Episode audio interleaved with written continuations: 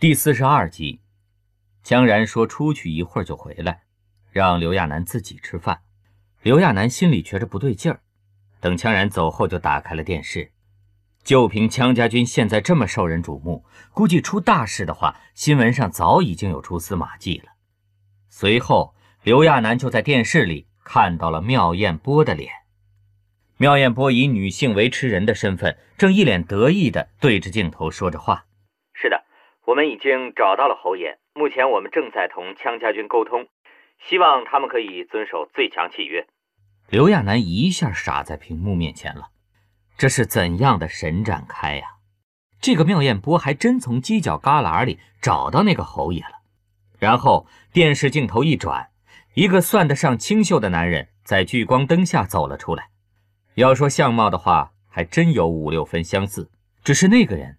刘亚楠跟这些人精呆惯了，所以很容易就能区分出什么是人精，什么是棋子。这个人明显气质不够，也没那种气势。要说像的话，也只是脸像而已。可也许侯爷的再生人就该是这样的呢？刘亚楠瞬间觉得脑袋疼了，这是一波未平，一波又起呀。只是在他要转台的时候，羌家军的代言人已经官腔十足地回复了政府那头的难题。刘亚楠就看见一脸军人范儿的发言人，言简意赅地阐述了羌家军方面对妙艳波一行人办案不利的意见，还有对于此次侯爷身份的疑点，外加羌然的一份声明。声明里第一次公开表示，他不是言而无信的人。但要在对方确实的证实自己的身份后，他才履行契约。而能够确认对方身份的唯一办法，就是刘亚楠简直都能想象出羌然说出那句话的流氓样子。虽然那是官腔十足的一句话，可按道上的话来分析，是骡子是马，拉出来溜溜。下面的那些专家分析、各地感言、群众调查什么的，刘亚楠没再继续看。估计民间是不会说羌然好话的。羌然这个人以前名声就差，自从有了他后，在普通人眼里，羌然简直就是加了“更”字的跋扈。他安安静静地吃着饭，等羌然回来的时候，羌然也没跟他提发生的事儿，反倒还问了问他晚上吃的什么，吃的好不好。那，在沉默了片刻后，就算会被羌然骂是笨蛋，刘亚楠还是想跟羌然说些正经事儿。嗯。那个侯爷的事儿你怎么想的？羌然倒是没太大意外，他摸着刘亚楠凉凉的脚，因为不习惯跟人商量事情，更是没跟任何人汇报过自己做事的方式。过了好半天，羌然才说道：“这是妙艳波想要恶心我。”刘亚楠抬起头来，看着羌然的眼睛，羌然不是很习惯的说：“这事儿我会处理好的。”两人多少有些不适应这种转变，刘亚楠把身体靠近羌然，用力地搂抱着他。第二天，刘亚楠早早的起来了，按部就班的去找小田七他们。倒是羌然临出门的时候跟他说，菲尔特家族的人送了一些当地的特产给他们，东西都在外事部那儿，他可以挑选一些送给小田七他们。以前羌然是不在意这些事儿的。现在刘亚楠能感觉到，这个心很大的男人也在小事上开始改变自己了，努力配合着自己。不过那些礼物，刘亚楠还真是求之不得。他赶紧跑去选了一些菲尔特当地的特产，让那些保安人员帮他提着，就去找小田七他们了。分开了几天而已，等再见到小田七的时候，刘亚楠就发现这个小家伙最近可真能长，简直跟吃了催长剂似的。他估计啊，也是羌家军的伙食好。现在这小家伙都到他的肩膀了，他赶紧把那些特产都拿了出来，跟献宝似的，分别送给小田七跟野兽。野兽倒是蛮沉默的，自从见了他后，就只瞅着他。刘亚楠也顺便说了说出访的事儿，还提到了传闻中的菲尔特族长，就是那个人给他的感觉蛮淡的，跟妙艳波还有何许有钱比。总觉得这个菲尔特族长没什么特色。倒是小田七在听完他说的那些话后，忽然说道：“姐姐，其实真正的菲尔特族长是不会露面的。”刘亚楠当下哎了一声，小田七忙解释说：“我看过很多菲尔特家族的报道，真正的菲尔特族长不管在什么场合都没有露过面。我想羌家军也明白这个，只是大家都没有明说。”刘亚楠倒是没想到这个，不过是不是真的，他倒是无所谓了。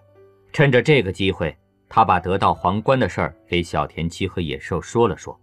其实自从回来后，他就一直想跟羌然提这个，可看羌然的样子，好像还挺开心的。他们关系难得这么融洽，他就有点说不出口。刘亚楠也在犹豫，毕竟这是很大的事儿。平民百姓的给个村长也许不会动心，可给个女王，那简直就跟天上掉下了金馅饼一样，都要把她砸晕了。小田七倒是支持的很，只说：“姐姐。”我早就说过，你是最合适的人选，而且对那些联邦政府的人来说，相比强人称帝，他们肯定更愿意由你来当。刘亚楠没想到小田七心还蛮大的，只是他这么废柴行吗？他有些拿不定主意的看向了野兽。野兽最近一段时间是一天比一天稳重了，此时更是回望着刘亚楠的眼睛，一脸平静的告诉他。在我心里，你就是最适合的女王。刘亚楠被他说的脸都红了，谁没个公主梦啊？更何况是女王呢？真是挺动心的。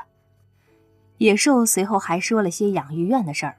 通过野兽的分析，刘亚楠也大概明白了：如果他有这么个名誉主席的头衔，再遇到跟联邦政府扯皮的时候，多少会有些帮助。就是中间休息的时候。趁着小田七去查资料，刘亚楠忽然想起侯爷的事儿了。他赶紧打开电视，又看了一会儿跟踪报道。野兽也抬头看着电视上那个英俊的男人。那个男人正被许多记者包围着，可以看出他整个人都有点不在状态。羌家军真是咄咄逼人，羌然一脸大流氓的样子，就是在逼着对方上套。妙艳波一伙则对着电视镜头义正辞严地重申，他们是文明人，更希望能跟羌然用更文明的方式解决此次事件。侯爷不会那样的，野兽忽然说道，低下头来。真正的侯爷不会被妙艳波当猴耍的。刘亚楠当然也知道这个，不过听着野兽的话，倒是有点心有戚戚焉的感觉。他忙看了一眼野兽的表情。随后他就想起来，对呀，这个家伙当年不也是被人忽悠着是什么侯爷的再生人，然后被什么地下拳击场的老板给利用了吗？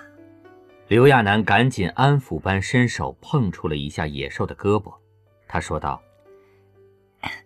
人都有犯傻的时候，只要以后不再被人骗就好了。”野兽现在倒是坦然了，望着刘亚楠的眼睛。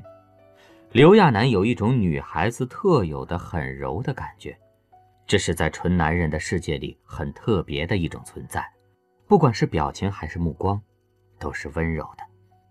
野兽忽然不可抑制地想到了一种情况，跟这么温柔的目光比，不知道刘亚楠的身体是不是也是柔软的？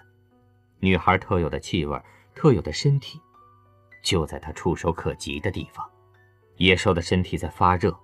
他忽然很想凑过去感受那种温暖。刘亚楠正纳闷野兽干嘛用看红烧肉的眼神看他呢？忽然就见电视上的主持人表情严肃地站了起来。瞬间，刘亚楠屏住了呼吸，眼睛一眨不眨地看着电视。那个主持人的表情也太严肃了，就跟要发生什么大事一样。野兽也留意到了刘亚楠的神情，两个人都抬起头来看着。就见屏幕上的主持人神情激动而又严肃地面对着镜头说：“插播一条新闻，我台刚得到的最新消息，联邦政府对于西联邦提请的女王立宪修正法案草案做出了表决，各联邦成员代表对修正稿进行了审议。会议通过后，各代表团再次进行了第二次审议，经过两小时零六分钟的审议表决，赞成两千三百五十二票，弃权。”九十六票，刘亚楠傻了一样。关于女王官邸所在地，联邦政府还在同羌家军商议。主持人顿了一顿，用激动的声音喊了一句：“女王万岁！”随后，好像有人在呼应般，演播室内也响起了几声“女王万岁”的呼声。刘亚楠真傻眼了，他以为当女王的事儿怎么也要折腾个一年半载，然后还得有人反对否决。联邦政府的效率他不是不知道啊，以前没这么有效率啊。今儿这是怎么了？正在刘亚楠纳闷的时候，小田七估计也听到了什么消息，气喘吁吁地跑了过来，一见刘亚楠就露出了孩子般开心的表情，高兴地说着。姐姐，你看见新闻了吗？刘亚楠傻不愣登的点了点头。小田七已经走到他面前，再稳重也是个半大孩子。此时他就叽里咕噜的说着：“我就知道一定能行的，没有人会跳出来反对。”刘亚楠这下更奇怪了，为什么没人跳出来反对？就算羌家军有武力，可是这个世上骂羌然的人还少吗？怎么会反对啊？小田七一脸理所应当地说：“你是所有再生人的母亲呢，不管怎么想，反对你就等于反对自己妻子的基因提供者。除了那些幸运者外，谁会傻乎乎的反对啊？”刘亚楠也有点反应过来了，这就是丈母娘效应吧？说白了，这个世界的光棍们既没爹又没妈的，她就算再年轻，也算是半个丈母娘了。做女婿的，除非傻了才会反对丈母娘，所以丈母娘就要做女王了。何况那压根就是一个虚职，与其看着脑满肠肥的联邦总统主持外事活动，还不如看漂亮的女人在上面呢。刘亚楠张了张嘴巴，觉得他得去看看羌然，不知道羌然现在是什么态度。刘亚楠出去走了一圈，正好赶上饭点儿。羌然那里还有很多事儿要处理呢，刘亚楠跟他说了一声，等羌然处理完去小厨房找自己。之前他被羌然逼着天天在小厨房里做饭，现在虽然不用了，可因为闲着也是闲着，这么大的事儿办下来，他有点心绪不宁。现在想做做饭，冷静冷静。他刚把菜准备好，正准备开做呢，羌然就来了。羌然还穿着那件制服。样子帅气的让人怦然心动。不过进到厨房后，大概是怕弄脏，羌然把外套脱了下来。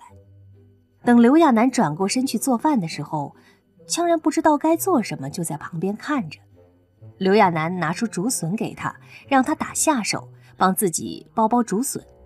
看羌然坐在小马扎上剥笋的样子，简直跟个乖巧的大男孩似的。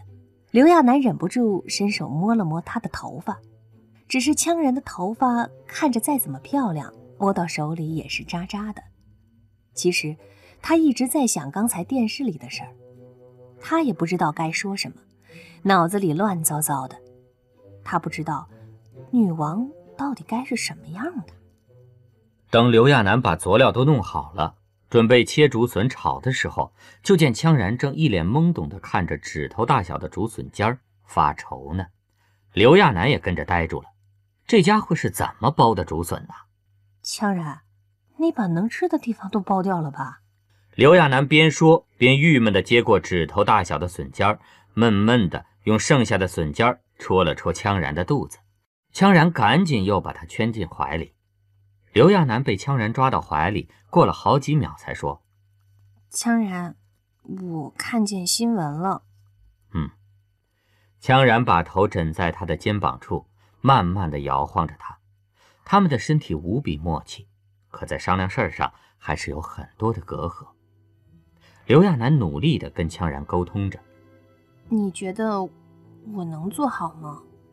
就算是个花瓶，也该是个优雅漂亮的花瓶吧？”刘亚楠有那个自知之明，女王跟他的差距应该是从北极到南极的吧？能啊。羌然搂着刘亚楠的腰，那自信的样子，简直跟刘亚楠不做是多么大的浪费一样。刘亚楠真希望能够分点他的自信，他揪了揪羌然的耳朵，小声的嘟囔着：“那可是女王啊！”“你就是我的女王。”羌然说的太自然了，以至于刘亚楠都愣住了。最后不好意思的低下头去，头对着头的跟羌然贴在一起。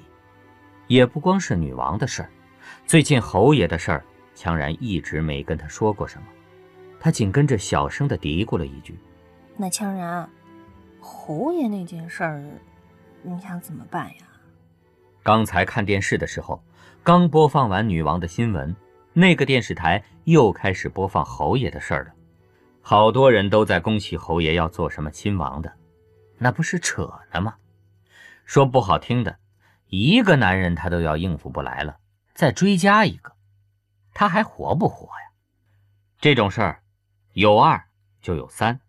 不过刘亚楠可是保守型人，脖子多俩吻痕都会心虚的，这要给他添三四个丈夫，估计他就直接抹脖子去了。三夫四爷的。难保后宅不宁，就凭自己的手腕，不说别的，哎，就羌然这样的，再加几个人精他那日子可就别想过踏实了，保准是人脑袋打出狗脑袋来。刘亚楠很想跟羌然表明自己的想法，比如他是坚定的一夫一妻制拥护者，可是他又有些不好意思，两人就算再如胶似漆。可是那种话说出去，简直跟表明心迹一样。不过他不敢说，不代表羌然不会说。这时，作为溺死人不偿命二人组之一的羌大情种，语气淡淡的回道：“这事儿你不用操心，我早晚会把它剁碎了喂狗。”刘亚楠以为这是羌然在安抚他呢，便笑着抱着羌然。不过，跟忧心忡忡的他不同的是，外面的男人们。正欢欣鼓舞地等待女王降临呢。当然，这事儿也不是家家都欢天喜地的。此时的羌家军内就有点不大和谐的气氛涌动着。这群顶天立地、魂不怕的男子汉，终于发现也有他们扛不住的情况了。不管是敌人的威逼利诱，还是缺胳膊断腿，千难万险他们都能扛过去。就拿官职来说吧，别看长得跟小白脸似的。其实那绝对是个胳膊断了、眉头都不带皱的硬角色。可此时对他来说，最难的事儿就是早起去叫头起床，太长针眼了，有没有啊？太恶心了呀！